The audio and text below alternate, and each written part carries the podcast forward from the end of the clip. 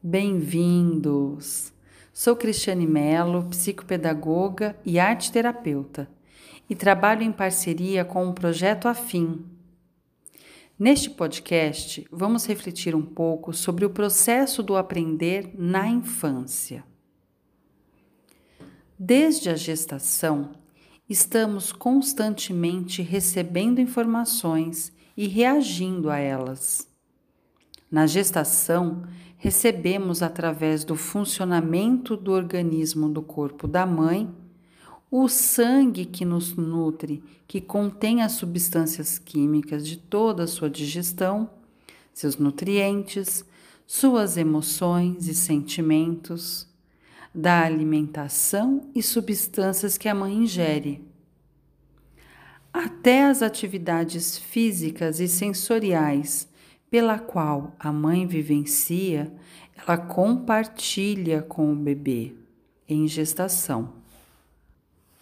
E quando o bebê nasce, as, informa as informações se ampliam, vindo agora também de outras pessoas que a cercam, do ambiente exterior, das suas próprias vivências sensoriais e físicas emoções e alimentação e sua própria arquitetura orgânica. Então, quais seriam as condições necessárias para o aprender? A aprendizagem é uma função integrativa na qual se relacionam o corpo, a psique e a mente, para que o indivíduo possa apropriar-se da realidade de uma forma peculiar, particular e individual. Levando em consideração este fato, entendemos que o ser humano faz, sente e pensa.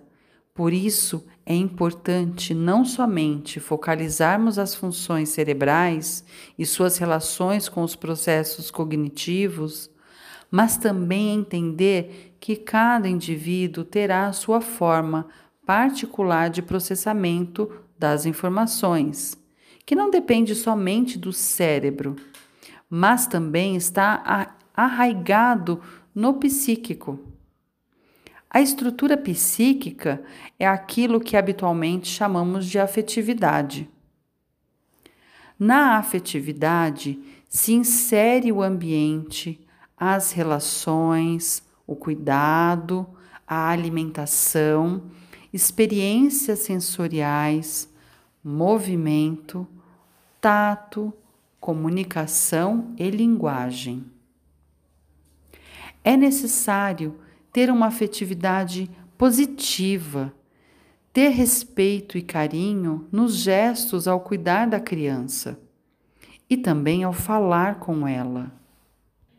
Comunicamos às crianças que a amamos e a respeitamos através do olhar, da forma como damos os banhos, da maneira como pegamos sua mão para caminhar, o tom de voz com que falamos. Os estímulos emocionais que intervêm nos movimentos podem estimular ou inibir.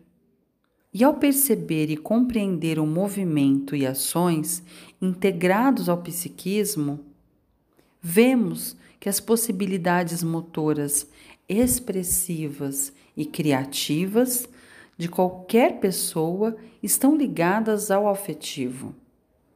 Contudo, a melhor maneira de ajudar e estimular as crianças no processo de aprendizagem é sempre se relacionar com elas de maneira carinhosa, positiva, respeitando o processo de amadurecimento e habilidades que cada uma delas tem diferentemente.